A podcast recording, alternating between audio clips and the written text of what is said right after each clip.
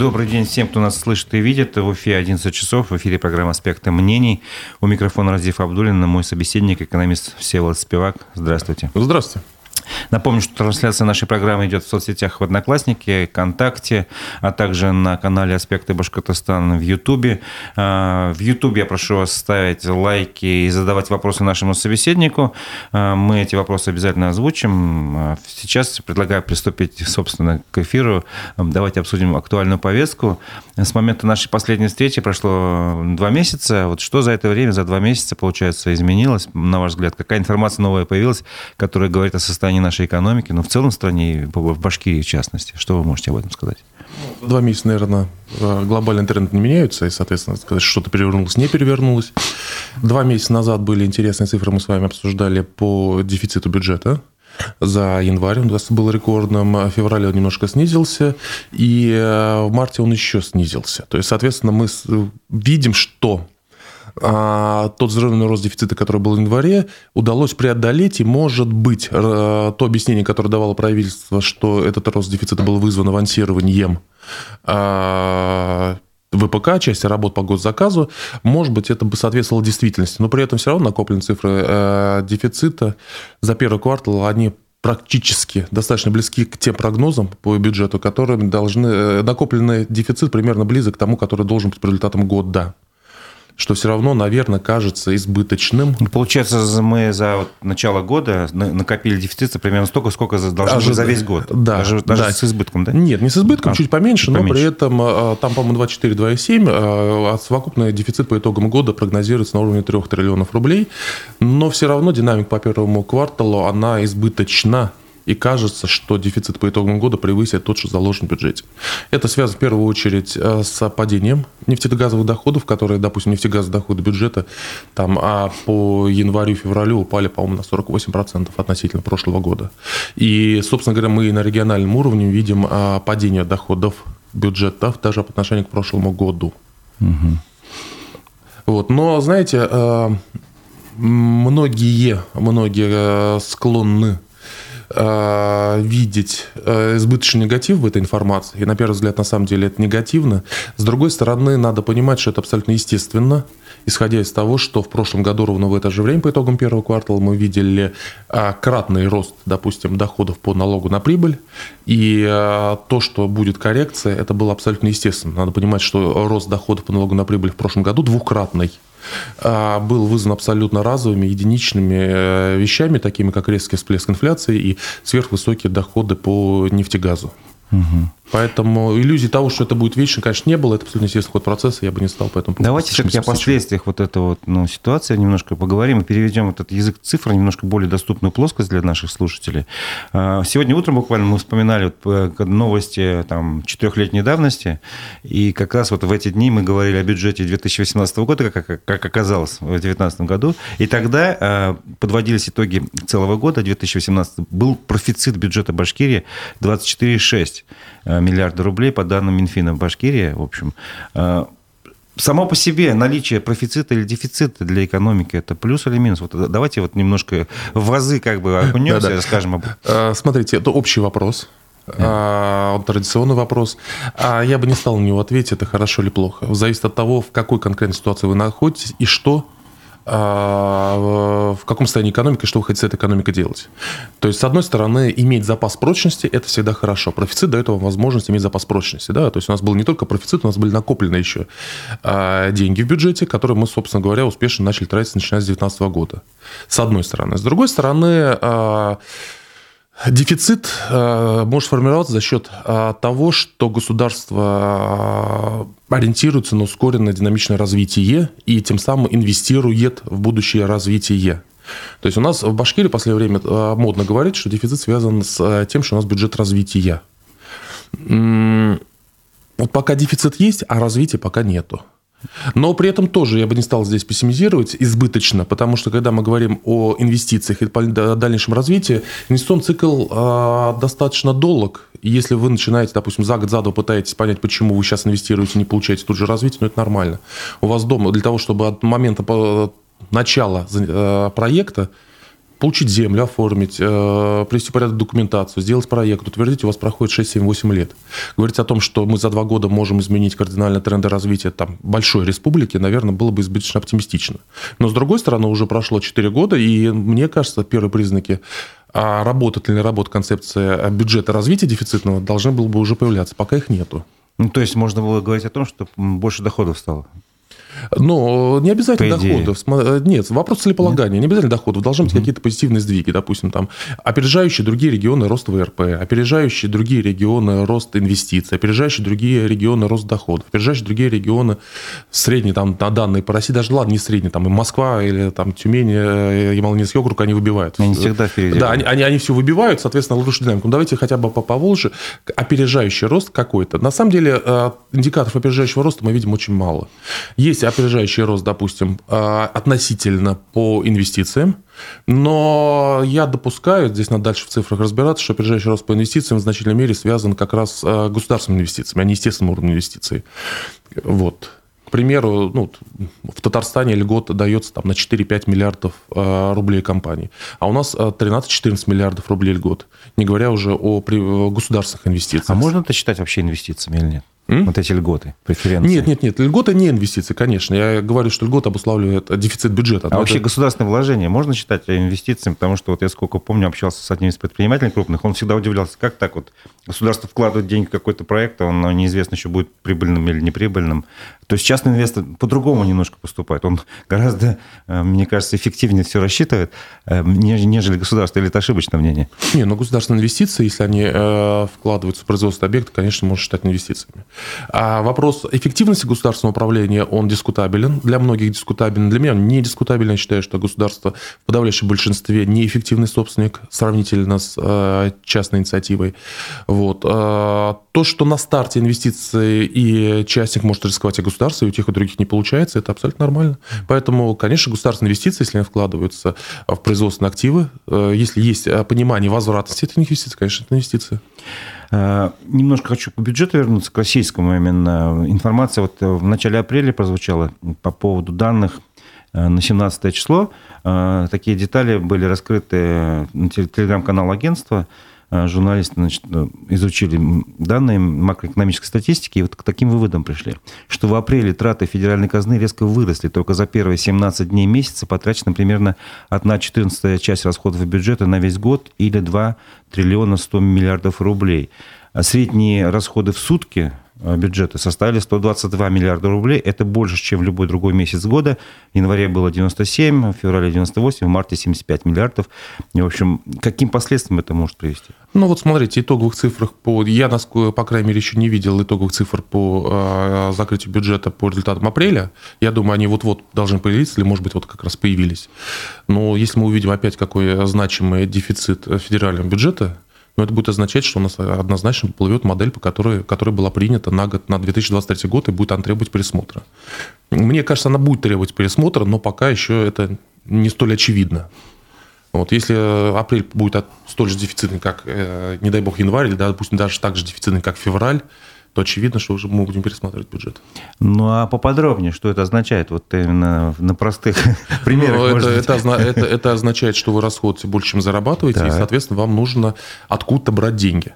Ну, то есть, если чисто по-житейски, прошу прощения, что перебиваю, mm-hmm. допустим, если э, вот мы ведем семейный бюджет, смотрим, что тратим больше, чем зарабатываем, нам нужно потуже затянуть пояса и пересмотреть свои расходы в дальнейшем. Так получается? Ну, меньше есть теоретически, вкусной пищи, теоретически. меньше тратить на всякие услуги, там, на развлечения и прочее. Ну, смотрите, видите, вы говорите, если мы больше э, тратим, чем зарабатываем, надо затянуть э, пояса. Но есть же другой подход, можно больше зарабатывать. Здесь вопрос, где, куда вы акцентируетесь. Угу. Либо взять деньги в долг. Э, больше зарабатывать у нас не получается, это долгосрочная цель. Меньше тратить, кажется, тоже не получается. Потому что меньше тратить на что?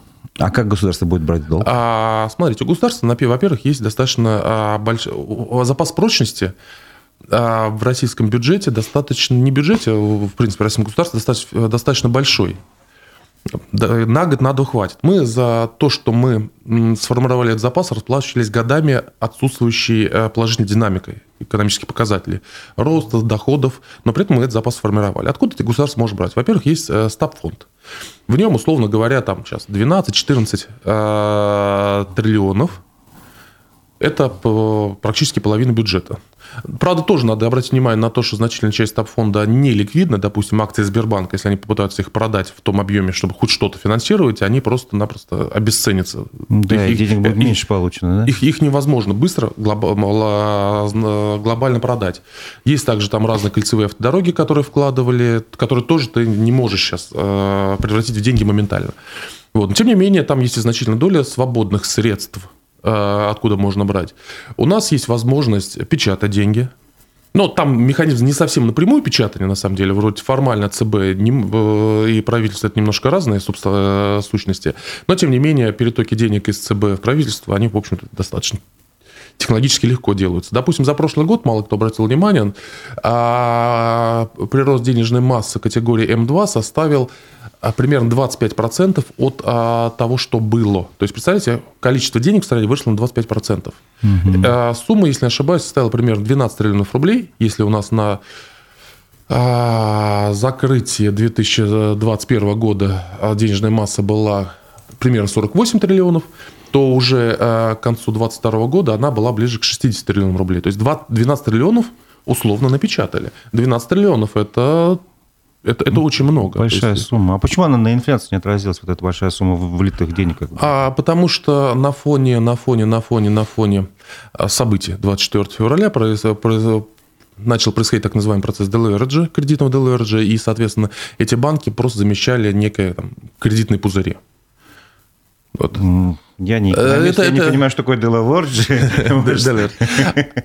Но, иначе говоря, не всегда вливание денег в экономику приводит к инфляции. Угу. Если их вливать бесконечно, конечно, это неизбежно приведет к инфляции. Но вот в данном конкретном моменте, на фоне того, что происходило, э, просто-напросто этим замещались, э, недостаток, э, компенсировался недостаток ликвидности ну, Смотрите, я как простой обыватель, например, могу прийти к такой мысли, возможно, она неправильная, угу. абсолютно неверная, у государства не хватает денег.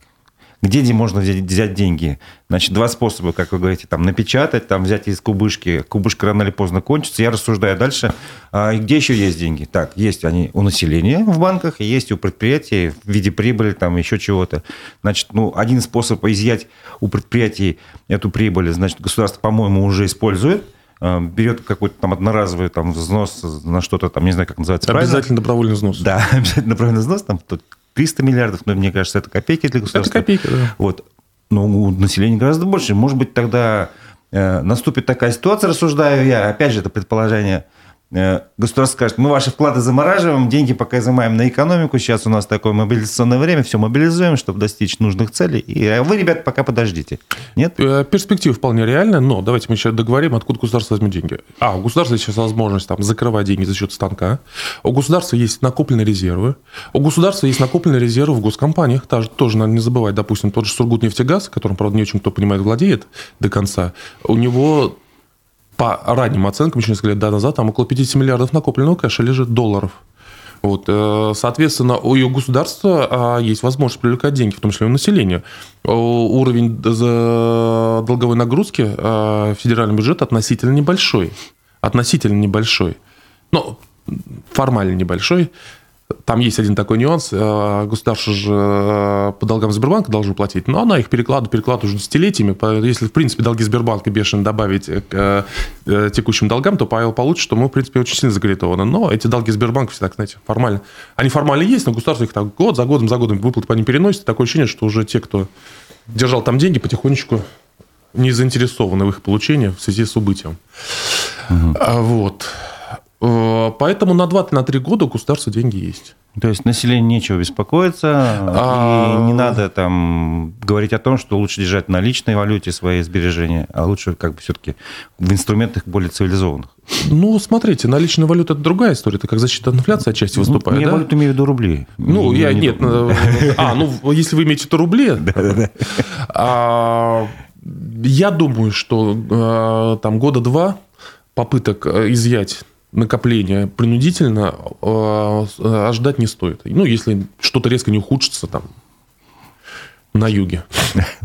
Вот. А, но при этом надо понимать, что когда я говорю, что у государства есть резервы, и государство может опла- находить деньги для того, чтобы оплачивать необходимые расходы, а, надо иметь в виду, что это не за счет развития, не за счет сильной экономики, это просто за счет того, что были сделаны накопления, и мы сейчас их стремительно проедаем.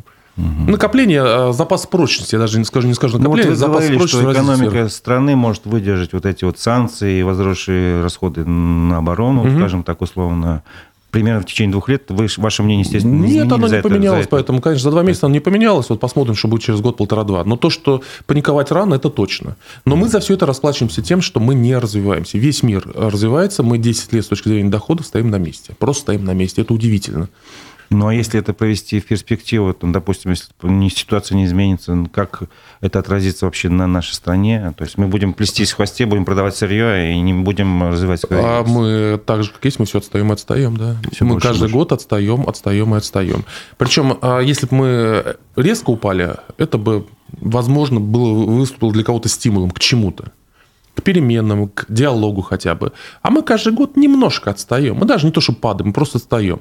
Но, допустим, Куба же в 60-х годах у них был примерно такой же уровень жизни, как в начале 20 века. Представьте, 60 лет прошло, а люди не развивались. В результате в свое время Куба была по уровню жизни не сильно отличалась от США, допустим, да? а в 60-х годах это одно из самых бедных государств. Вот мы уже, представьте, 10 лет у нас по уровню дохода. И сейчас люди начинают говорить, а, сравнивать ситуацию с брежневским застоем. Нет, ребята, в Брежневском застое государство развивалось. Уровень доходов людей рос.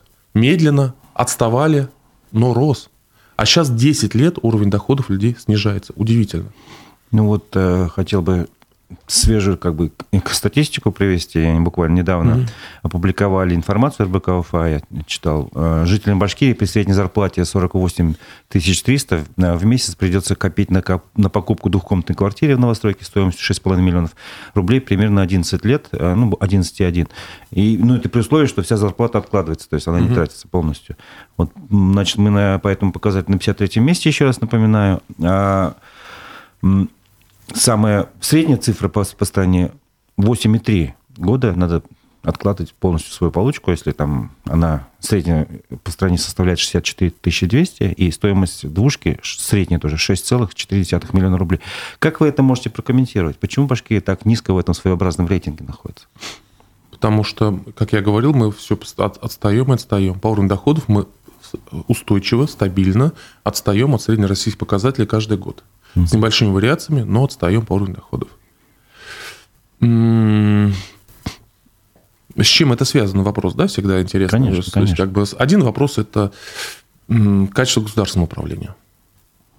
Мне кажется, что там в значительной части регионов оно более эффективно.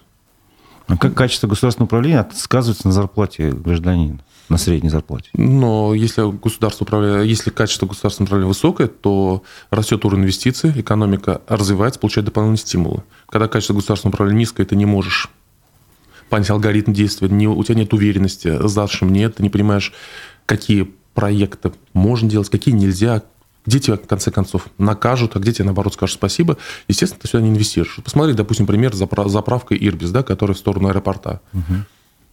Я помню картину, там же ходил Ради Фаридович, ее открывал, да, то есть э, это был какой-то инвестиционный проект, как-то для... а сейчас э, через суд требуют снести, потому что они смогли получить какие-то документы. Ну, удивительно же, а как инвестируют тогда? И возьмите у нас подавляющее большинство проектов, вот так и начинается, да?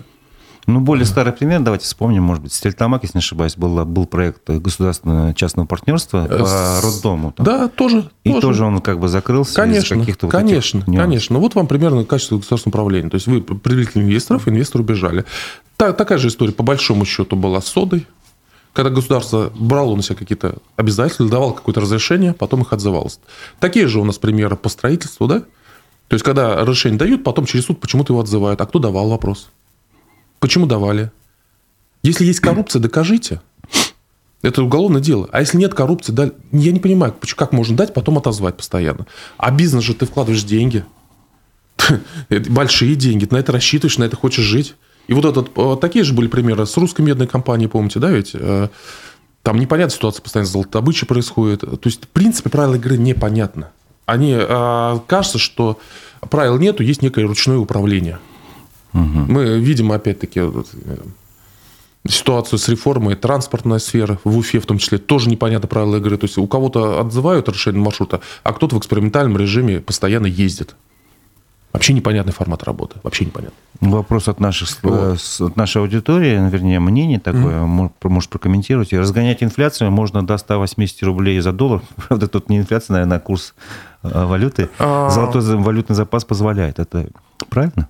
Что значит до 180 рублей за доллар? Сейчас э, около 100, если не ошибаюсь. Ну нет, сейчас не, не около 100, сейчас около 77-78, ну, да. Значит, а я, я, я, я не понял вопрос, честно говоря. Во-первых... Ну, инф... вообще инфляцию насколько можно разгонять э, для экономики без ущерба? Вот э, средний, средняя цель Центробанка 4% в год, это как бы вот нормальная да, цифра? Ну, 4% в год абсолютно нормально. А вопрос, до скольки можно разгонять инфляцию, знаете, он не совсем корректен, наверное.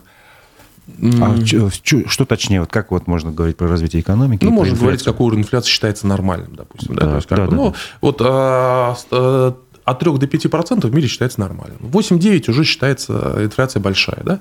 Если там 100%, а, то экономика уже теряет прогнозируемость.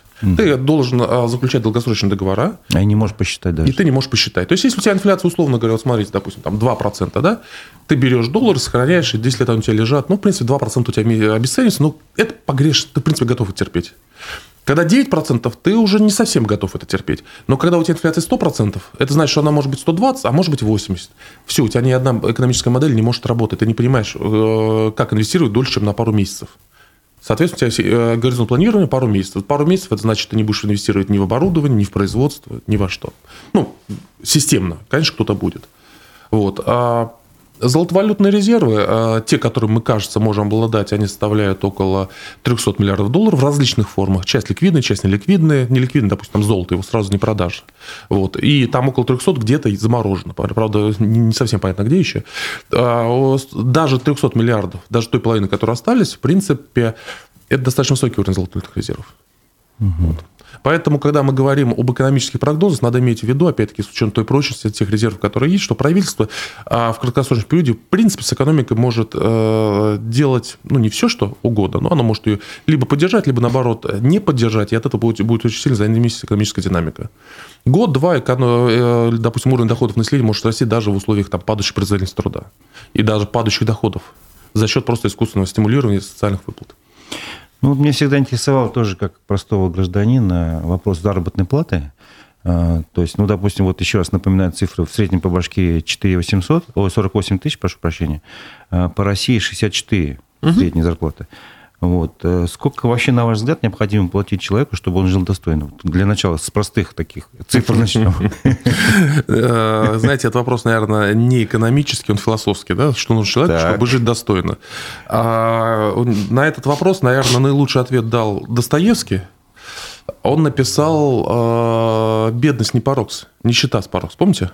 Так, а как считается бедность и нищета? Тогда давайте разберемся. А, а Нищета – это когда ты не можешь удовлетворить свои базовые потребности.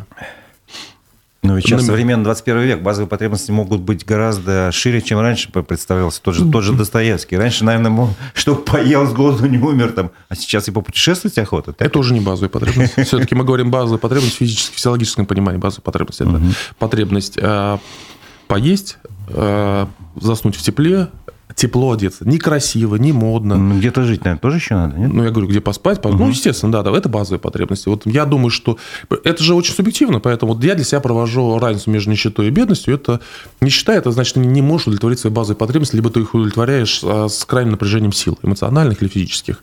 Бедность – это когда ты относительно а, меньше а, получаешь доходов, чем другие. Угу. То есть надо понимать, что, допустим, а, бедность где-нибудь э, Финляндии или Швеции – это средний плюс-плюс относительно где-нибудь какой-нибудь Кубы условный, да, ведь? Поэтому бедность – это понятие скорее социальное. И здесь, опять-таки, видите, допустим, а, порог бедности – как его считать. А в странах с низким уровнем дохода порог бедности, прикажется, больше привязан к, а, нищете, к порогу нищеты, к физиологическим потребностям. Поэтому он считается в абсолютном выражении. В странах, где уровень дохода высокий, и вот эти вот инструментальные потребности большинства, не большинства, а практически всех людей закрыты, а бедность привязывается к а, неким средним доходам, к медианным доходам. Mm-hmm. Мы пытались тоже это делать, но это было немножко комично сделано у нас в России.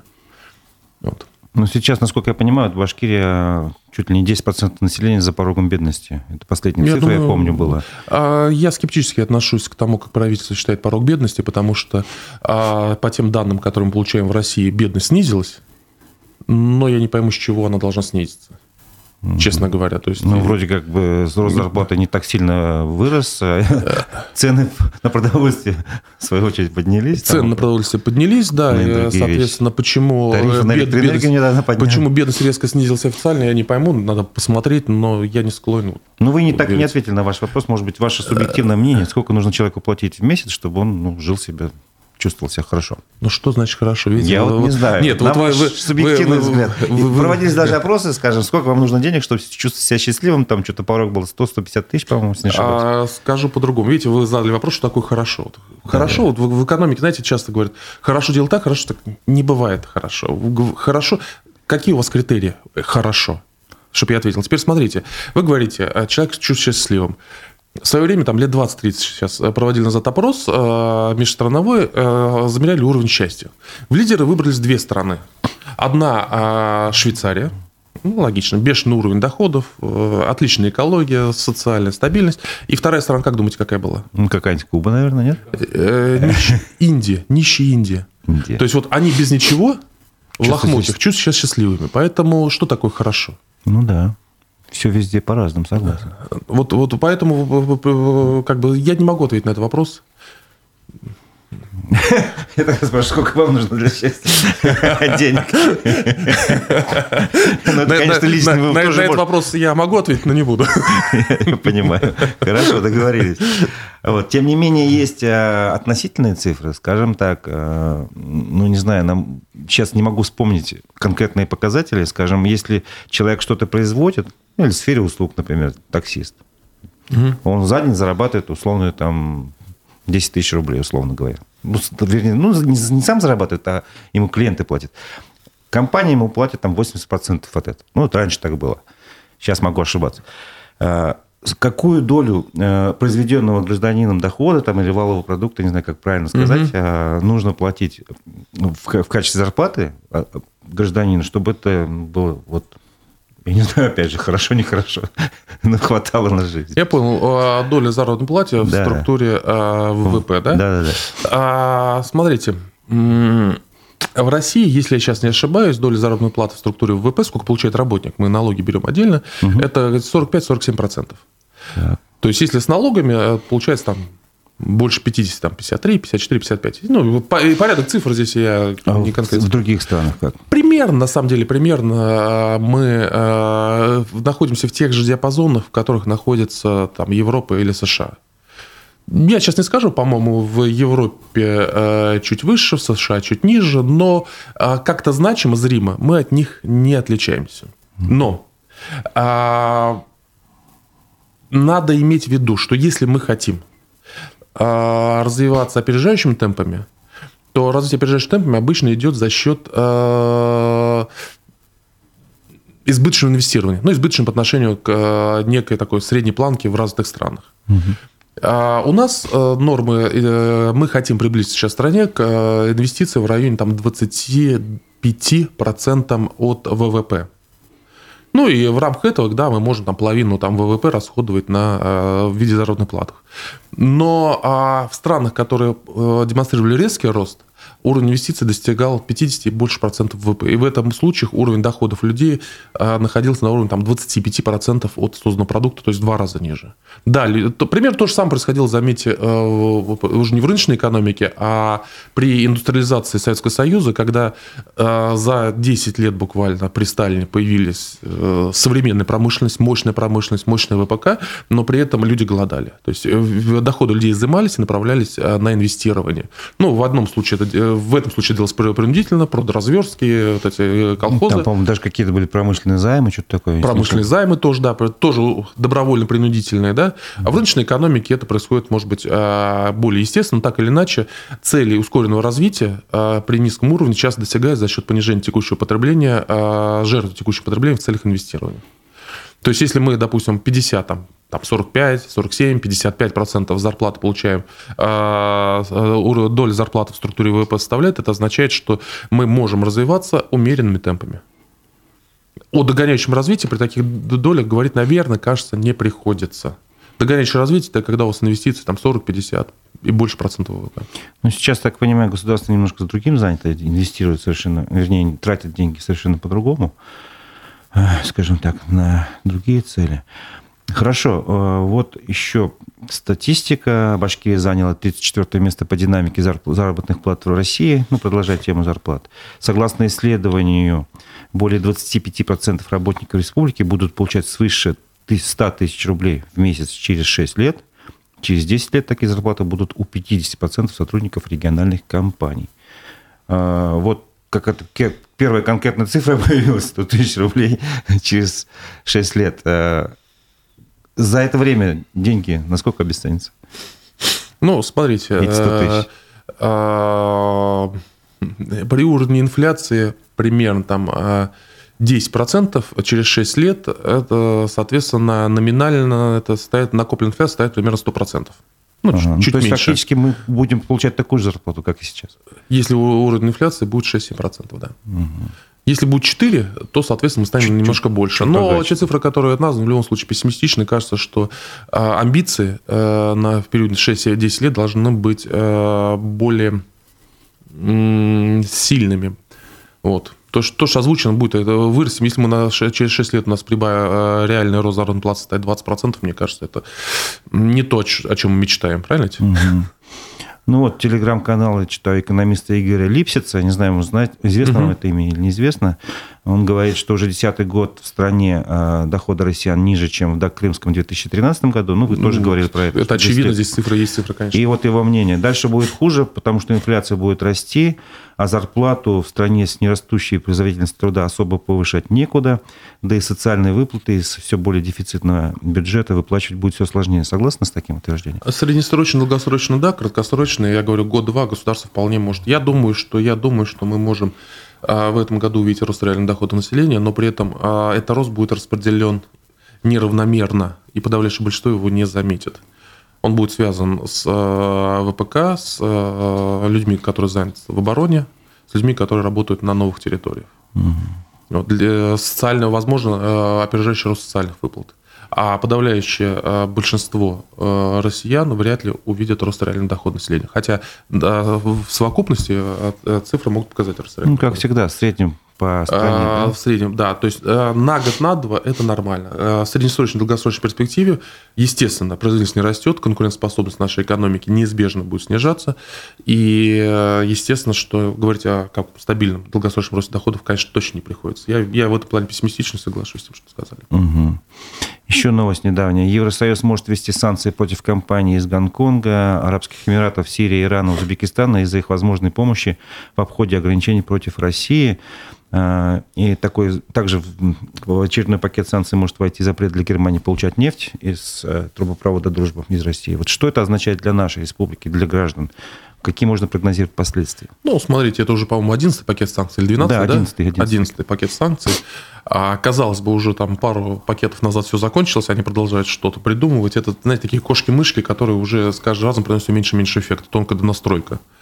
Вот. Э, ну, вот так и будет тоже кошки-мышки. Я бы не стал да, говорить о каких-то эпохальных решениях принятых. Угу. В Европе, на самом деле, э, видите, мы говорим, там Иран, еще что-то, а с Китаем как? А у Европы... Но Китай, мне кажется, сам санкции старается как бы соблюдать, или я ошибаюсь? Отчасти. Отчасти. Отчасти. То есть есть какие-то серые схемы, по которым Ну почему? Они поступают. абсолютно белые. Посмотрите, у нас основные э, покупатели сейчас наших углеводородов – это Китай и Индия. Причем Индия кратно нарастила. А... Не, ну речь идет о насыщении российского рынка товарами, которых у нас мы сами не можем произвести. Речь идет о вторичных санкциях. Вот вы сказали же, угу. в том числе и о поставке нефти. Да? То есть понятно, так, так, что так. если они у нас что-то покупают, они нам должны что-то продавать. Вот, допустим, у нас проблема с Индией в том, что у нас э, накопленные на несколько миллиардов долларов э, рупий, и мы не знаем, что с ними делать. Нам просто с Индии ничего не нужно. И сейчас э, разработался некий механизм, где мы это рупии можем там, в каких-то других странах, то есть через каких-то других странах какой-то другой -то продукт получать, но в принципе есть проблема. Угу. Китай тоже не будет терпеть дефицитного бюджета, сильно дефицитного, то есть он будет нам что-то поставлять, неизбежно будет. Ему нужны наши энергоресурсы дешевые, по ценам ниже рынка, они, да, нас эксплуатируют, это нормально, нам деваться некуда, но они должны будут нам что-то поставлять. И они до сих пор поставляют. То есть не идет речь о том, что резко импортные товары вырастут в цене? Речь не идет о том, что все испугаются, и Китай скажет, да, мы все, мы с Россией больше не будем работать. Конечно, так речь не идет. Угу. Вот. А кошки-мышки будут продолжаться, да, конечно. Пока, к слову говоря, допустим, э, удивительно э, то, что как быстро российские углеводороды, ну и нефть, э, нашли замещение европейским рынком, да, и как, как они пошли в Индию. Достаточно да, быстро. Да. Очень быстро. При том, что э, были введены санкции же и для компаний, которые обслуживают э, эти поставки, финансовые компании, страховые компании, э, в санкции на фракт, и тем не менее Насколько я понимаю, были созданы целый ряд компаний, которые вот, э, обходили все эти санкции, возили, короче, независимо там по цене, что ну, не соблюдают ценовой порог, нефти в разные страны, в ту же Индию. Там, э, Создаются компании, покупают танкера как серыми схемами, и они не привязаны. Если этим танкерам запретят э, въезд, выезд там, в порты, или это мировое сообщество не способно А в какие порты запретят? То есть есть, те же индийские, есть международные там, воды, они, в принципе, Европа не может нам запретить плавать я не понимаю. Естественно, что они будут ужесточать санкции на те суда или тех э, физических лиц бенефициаров, тех судов, которые перевозят нефть. Ну, в принципе, кажется, что То есть всегда между можно найти какой-то Россией, путь. Китаем и Индией достаточно для того, чтобы люди, в принципе, полностью реализовывали себя вот в этих странах, не думая о европейских санкциях. Угу умные люди в России лучше Африку развивать экономически, то есть вкладываться в Африку. Как вы на это смотрите? Что мы сейчас будем развивать еще этот как бы регион, ну, этот вектор развития, сотрудничества с этими странами, с африканскими? Тоже можем что-то им продавать, но покупать оттуда фактически нечего, кроме, наверное, бриллиантов или чего-то, не знаю. Ну, мы немножко недооцениваем Африку, на самом деле. Да? А, количество, допустим, так называемых единорогов, допустим, где-нибудь в, в Нигерии, по-моему, больше, чем в России. То есть, э, ну, эти, ну, поясните, что такое единороги, это, это, это э, Да, да, да, нет, это э, компании, которые быстро достигли капитализации миллиард долларов. То есть, на самом деле, ряд африканских стран, которые мы считаем странами третьего мира, демонстрируют отличный темп роста и более успешно на эти рынки, чем Россия. Мы привыкли считать, что они до сих пор едят бананы и лазят по лианам. У нас так можно говорить? Нет, да? Ну, по крайней мере. Вот. А они, они уже опережают нас э, по уровню IT, э, по крайней мере. Многие страны. Да, у них еще в целом будет подавляющее большинство ниже уровня образования, да, у них еще уровень доходов, но темп их развития, они превышают наши.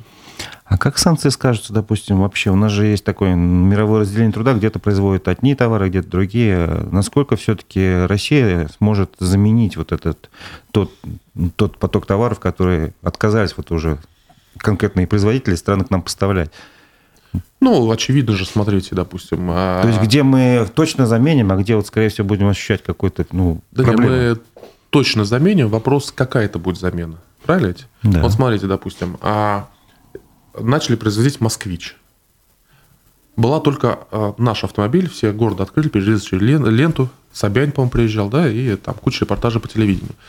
А, автомобиль вроде получился относительно качественный, да, была только одна отзывная компания. Знаете, с чем связано? Ой, там какие-то чипы, по-моему, или программное обеспечение. Русификацию не провели. То есть, понимаете, это а, москвич. Это программное обеспечение не провели. То есть, русский автомобиль, но не русифицирован. Смешно, да? Это очень смешно. Это очень смешно. Очень вот. смешно. Но а теперь мы будем это русский нерусифицированный автомобиль. Как он может быть русским нерусифицированным, непонятно, правда. Покупать за 3 миллиона рублей. В то время как, допустим, а, несколько лет назад там RAV4 а, стоил дешевле. Прадик стоил 4 миллиона. А сейчас мы покупаем нерусифицированный москвич за 3 миллиона рублей. Заменили? Ну, фактически, как бы, вроде, вернее, ну, на словах заменили. На деле, кто будет не, покупать, ну, неизвестно. По, факт, есть... по факту и заменили, просто у нас других вариантов стало ну, а кто будет покупать, тоже непонятно. Сейчас э, кончатся поддержанные машины. Мы будем покупать либо китайцев напрямую, либо китайцев под брендом «Москвич». Все, других вариантов не будет. Ну, это автопром, хорошо. А вот другие, ну, не знаю, легкая промышленность, мы можем э, тут э, получить ну, нормальную замену достойную? Ну, смотрите, легкая промышленность. То есть я имею в виду одежду, обувь, там то же самое. Легкая промышленность. Э, это вообще интересная история. А, Или сами пошить. Вложили миллиарды рублей государственных денег в развитие э, Алги, да, по-моему, если не ошибаюсь, Алга, и построили там швейное предприятие Аркада. Да. Вот. И э, ходят, ходят в галстуках, в костюмах вокруг швейных машинок. И у меня вот эти картинки, знаете, они черно-белые у меня, как рядом со швейными машинками ходит партийное руководство. Знаете, в чем проблема со швейными машинками? Чем? Это тяжелый труд, но там низкая прибавочная стоимость. То есть экономическая стратегия должна исходить из того, что мы должны перемещать ресурсы, трудовые ресурсы, капитал из областей с низкой производительностью труда в области с высокой производительностью труда. Понимаете? И когда вы создаете швейные машинки, не те, которые ЧПУ управляются, а те, где рук, люди руками, это означает, вы конкурируете с Бангладеш, с Узбекистаном. И очевидно, вы и Бангладеш, и Узбекистану проигрываете. А как вы можете конкурировать? Вы можете конкурировать только за счет заработной платы. Поэтому государство вкладывает миллиарды рублей, а потом не может найти сотни работников за 20 тысяч рублей. А собственник не может платить 50 тысяч рублей, просто потому что легкая промышленность. Потому что вот эта структура такая, он конкурирует с Бангладешем. И вот здесь вопрос, а где стратегия-то? То есть, и знаете, в чем проблема-то еще хуже? Ну ладно, вложили, ладно, не, не в том, что потеряли 20 миллиардов рублей. Вы сотни людей сейчас учите работать на низкой зарплате. Активные уйдут. Ладно, надеюсь, уйдут когда-нибудь там, год, два, три отработают. Но останутся люди, которые привыкнут и десятилетиями будут работать на низкопроизводительной работе. Вы укореняете экономику страны не в 20 а в 19 веке. Тем самым еще и как бы укореняете причины той же бедности. Конечно, конечно. То есть стратегически сильное руководство должно прикладывать усилия к а, перемещению ресурсов из этих отраслей а не к тому, чтобы вовлекать их. А знаете, чем привлекательна для государства э, легкая промышленность, вот в том виде, в котором есть? А им понятно. Ты поставил машинки, и у человека есть рабочее место. Хорошо, хорошо. Это затыкание дыр, понимаете? Я... И причем, ладно, когда это происходит где-то в умирающих городах, где есть э, люди в очередь за работой стоят. Но здесь-то мы видим, что и очереди-то нету. Зачем это делать? Это просто отсутствие стратегического мышления. Это как раз, э, наверное, к той теме, о которой вы говорили, о качестве О качестве. То есть это надо читать книжки. Вот смотрите, допустим, Маргарет Тэтчер, да, а, а, пошла на вызов, а, предстоя, разрушая, фактически разрушая угольную отрасль Соединенного Королевства люди поколениями работали на шахтах. Но так или иначе, это все-таки 20 век, конец 20 века, но невыгодно стало добывать уголь. Государство начало спонсировать. Он спонсировал, спонсировал, вкладывал деньги. Но в какой-то момент надо было сказать «стоп». Труд низкопроизводительный, тяжелый еще государство тратит. И, естественно, когда ты говоришь «стоп» в этих отраслях, это вызывает социальный протест. Потому что не то, что ты всю жизнь там работал, не то, что твой папа, твой дедушка и прадедушка всю жизнь работал на этих шахтах. Но это рано или поздно надо прекращать. Это называется стратегия «сильный руководитель». А, примерно то же самое проходила а, Южная Корея.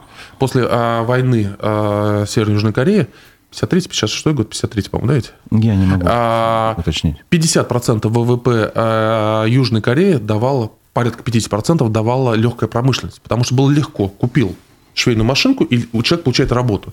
И работая, он как минимум обеспечивает себя э, всем необходимым. Как минимум, он уже не нищий, а просто бедный. Но дальше он не может идти. И поэтому и Южная Корея в свое время нашла себе силы разрушать, конструктивно разрушать эти отрасли низкопроизводительные. Вот это надо понимать. Нам надо переносить рабочие ресурсы, все ресурсы, из одних, из низкопроизводительных или высокопроизводительных отраслей. Ну, логичный вопрос, какие вот сейчас самые высокопроизводительные, высокодоходные? А сейчас, а, ну, по-моему, IT. По-моему, IT, но... А в чем проблема с IT для государства? Это же, по идее, труд каких-то единиц, нет, вот айтишники, или ошибаюсь? Это целая инфраструктура, или... конечно. Это, э, вы видите компании, которые выстреливают, мы говорим, единороги, да, то есть угу. на всю Россию там 5 единорогов. Ну, не знаю, 5, Но там 6, же 10. не миллионы заняты в этих э, компаниях. Там, ну, ну сотни, зачем? тысяч. Зачем, нет? допустим, в Индии это миллионы заняты. Миллионы, да? Да, аутсорсинг, они на аутсорсинг для западных компаний пишут, конечно, и, как сказать, там, капитализация этих компаний, они просто бешеные. Там в Перми компания, допустим, которая создавала продукт для совместной работы, э, у нее капитализация на пике, по-моему, она размещала, э, составляла около 8 миллиардов долларов. 8 миллиардов долларов – это, на всякий случай, э, существенно больше, чем консолидированный бюджет Башкирии. А это создали всего несколько ребят, и в компании работает там несколько тысяч человек. Они создают продукт, этот продукт ценится. Многие считают, что это виртуальные деньги. Но если ты на виртуальные деньги можешь купить реальный хлеб, эти деньги неким образом становятся реальными, правильно? Но в чем проблема для а, слабого администратора создавать IT-отрасль? Так. Ты купил швейную машинку, вот ты заплатил за нее 100 тысяч рублей, вот там стоит, человек сидит. Ты можешь посмотреть, да, а теперь ты должен контролировать 200 э, фриков, условно говоря, да, которые... В разных местах еще находятся. Которые в разных местах, да, и ты должен их в их инвестировать, ты должен как-то с ними договариваться. Это вообще непонятно. То есть это вот, вот вообще непонятно, понимаете? То есть, а в это же надо как-то инвестировать, потом надо как-то отчитываться, потом тебе будут проверять прокуратура. Да тебе легче машинки покупать. Вот ты и покупаешь машинки. Понятно. Что вы скажете о влиянии искусственного интеллекта на экономику? Как, как скоро мы почувствуем, что у нас там какие-то отдельные профессии просто отомрут? Э, Ну, наверное, полностью не отомрут. Или но мы опять же будем плестись в хвосте мирового, так сказать, процесса? Для нас это как бы... мы точно будем плестись в хвосте мирового Для нас как бы искусственный интеллект это не угроза потери Ну сокращения почему? У нас, же, у, нас, у нас же уже есть доступ к искусственному интеллекту, то есть э, искусственный интеллект уже делает э, рекламные картинки, причем то, что раньше э, дизайнер надо было видеть или хотеть, простите, его рисовать, а с помощью искусственного интеллекта можно нарисовать там за полчаса и там за 500 рублей.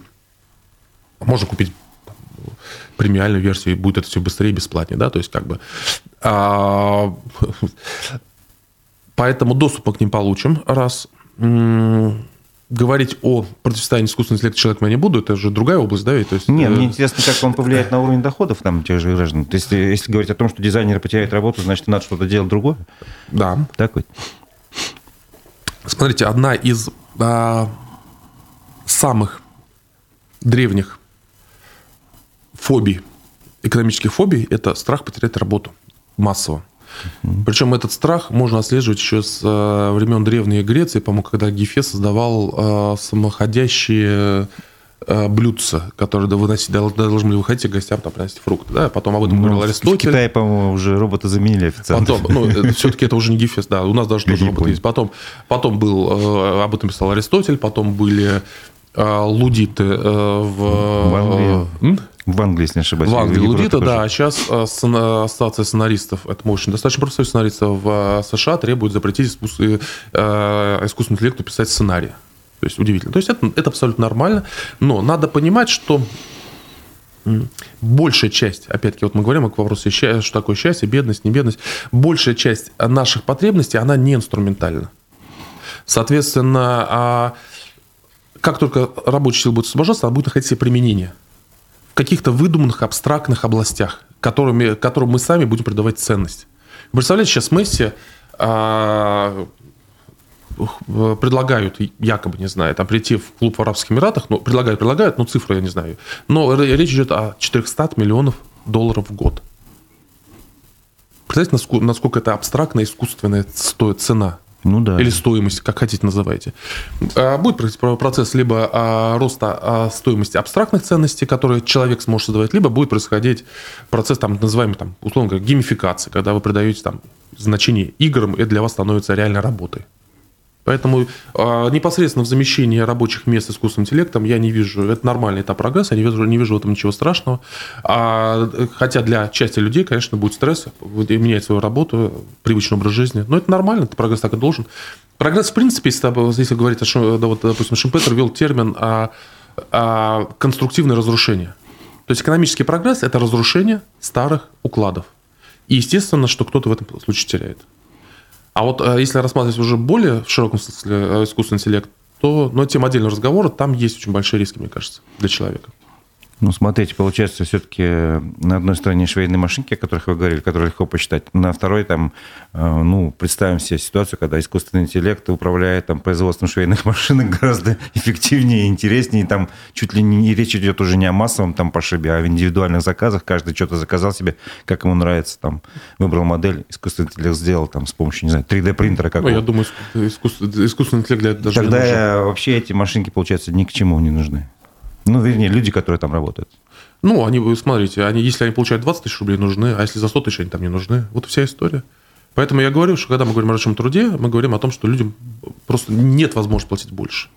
Ну, И ваш вот- совет а обычному человеку, который в данный момент э, ну, ну, выбирает, там, не знаю, ну, лет 20, условно говоря, там, или там 18, и он хочет э, попасть в ногу с прогрессом, вот, и он живет в России, что ему делать? Учиться. Какой профессии учиться? Айтишный? Я не трудно сказать. Вопрос в том, что учиться. Вот это важно. Учиться и а, не запираться а, в своем общении в рамках а, там, школы, института, района. Учить языки, конечно. То есть ты должен получить информацию извне. Пока эти возможности есть, пока все источники открыты, э, в принципе, мы не понимаем, насколько для нас близки западные курсы образовательные, западные газеты, западные новости. Все это можно читать. Просто нужно узнать язык и хотеть это делать. Наверное, есть такой термин open-minded. То есть у тебя должны быть открытые мозги. Вот mm-hmm. этот совет. А относительно профессии, это раньше было, э, ты научился, и, скорее всего, ты всю жизнь проработаешь... Э, сейчас мир меняется настолько сейчас быстро, мир меняется. что, может быть, Средний человек 3-4 раза в год сейчас меняет профессию. Ну, тот, который там родил 40 лет, допустим, сейчас, mm-hmm. он 3-4 раза в год поменяет профессию. Это средний человек. Значит, активный меняет сферу деятельности больше. В будущем, наверное, скорость будет еще увеличиться. Поэтому знания обесцениваются очень быстро. Очень быстро обесцениваются. Поэтому задача э, подойти, наверное, над профессией, понять, что основное это это свобода мышления и квалификация некая. Ну, то есть быть открытым к новым знаниям. Конечно. Понятно. Спасибо большое. Я думаю, на этом мы можем э, завершить нашу программу. Э, напомню, что э, у микрофона был Разиф Абдулин, а мой собеседник, экономист Всеволод Спивак, который сегодня потратил свое время. И да, очень увлекательно мы его провели. Спасибо вам Спасибо. за участие. Спасибо. Всего доброго.